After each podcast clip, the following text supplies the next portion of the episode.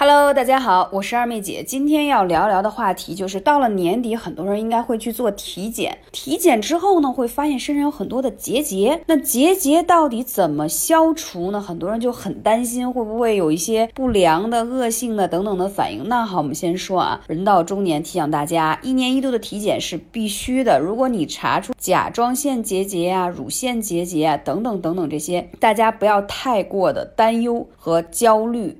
那其实说结。结节也是一种体积比较小的一个物质吧，稍微大一些称为包块啊，可发于身体的任何部位。我们这些拗口的专业术语词咱就不要说了，告诉大家它形成的原因主要是气结、痰瘀、血瘀这些事情有关。所以其实有结节的情况是跟肝有密切的关系，肝气具有舒展生发的生理作用。如果说肝气的疏泄，啊，不畅了，它就会产生一系列的问题啊。所以说，在《黄帝内经》当中也有记载说，肝在志为怒，怒伤肝，就是你发火啊、着急啊、生气是外在表现。生气的外在表现，每个人不一样啊，什么性子急、爱生闷气，但是它都是肝气郁结的表现。若肝气郁结了，气机不畅，是可以出现结节的。若仅仅是气结，那出现的结节往往忽大忽小，变化不定，也不容易成型。但是，一般你看到这些体检报告上的一些结节，它有可能是不是光是气结，它是实证的一个结节，它实际存在了。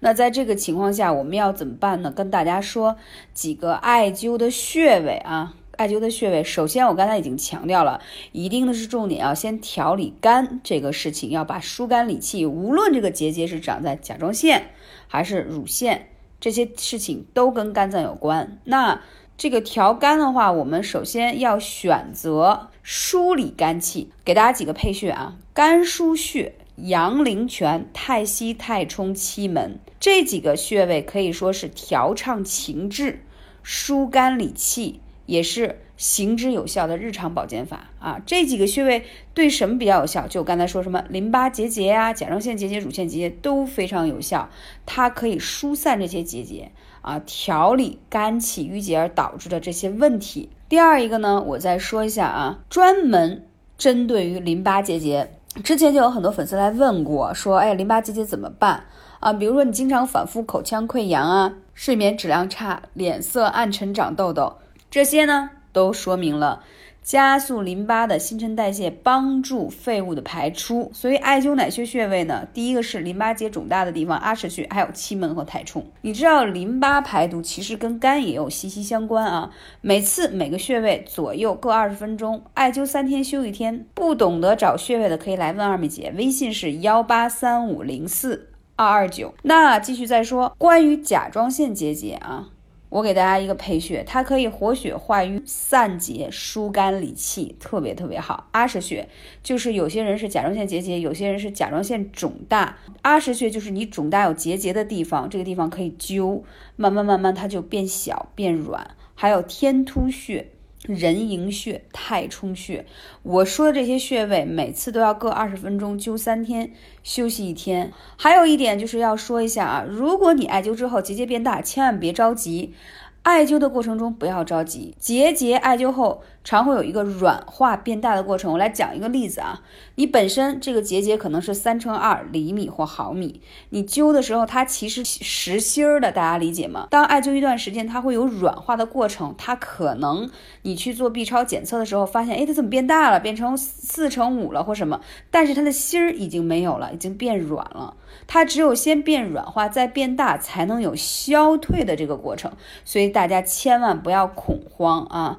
很多人就担心说，艾灸到底有没有效啊？会不会呃激发更严重了？它要有一个调理的过程。包括之前有一些粉丝让我给他调理子宫肌瘤、乳房囊肿，都有很好的。变小、缩小的这个数据啊，所以第一个呢，建议大家一定要坚持一段时间，每三个月一个疗程。如果不懂得配穴，可以来问二妹姐。呃，坚持一段时间时候，还有一个呢，建议大家一定要配合喝一些玫瑰花茶，疏肝理气。平阴的玫瑰是首当其冲的，确实入肝经、养肝气，玫瑰是。特别好的疏肝理气的一个花草茶，特别特别有效。还有一个呢，艾灸的过程当中，大家千万不要着急啊，一定要按照我说的时间来。然后三个月之后，大家可以再去用 B 超的方式来监测。今天跟大家分享的这些艾灸的过程、艾灸的手法，其实在古书当中都是有记载的，而且这么多年的十几年的艾灸实操，告诉我答案也是肯定的。所以希望大家看到体检报告有结节的小主，赶紧行动起来，加入到二妹姐的三九艾灸打卡，会让你的身体变得越来越好。感谢你，我是二妹姐，下期节目再见。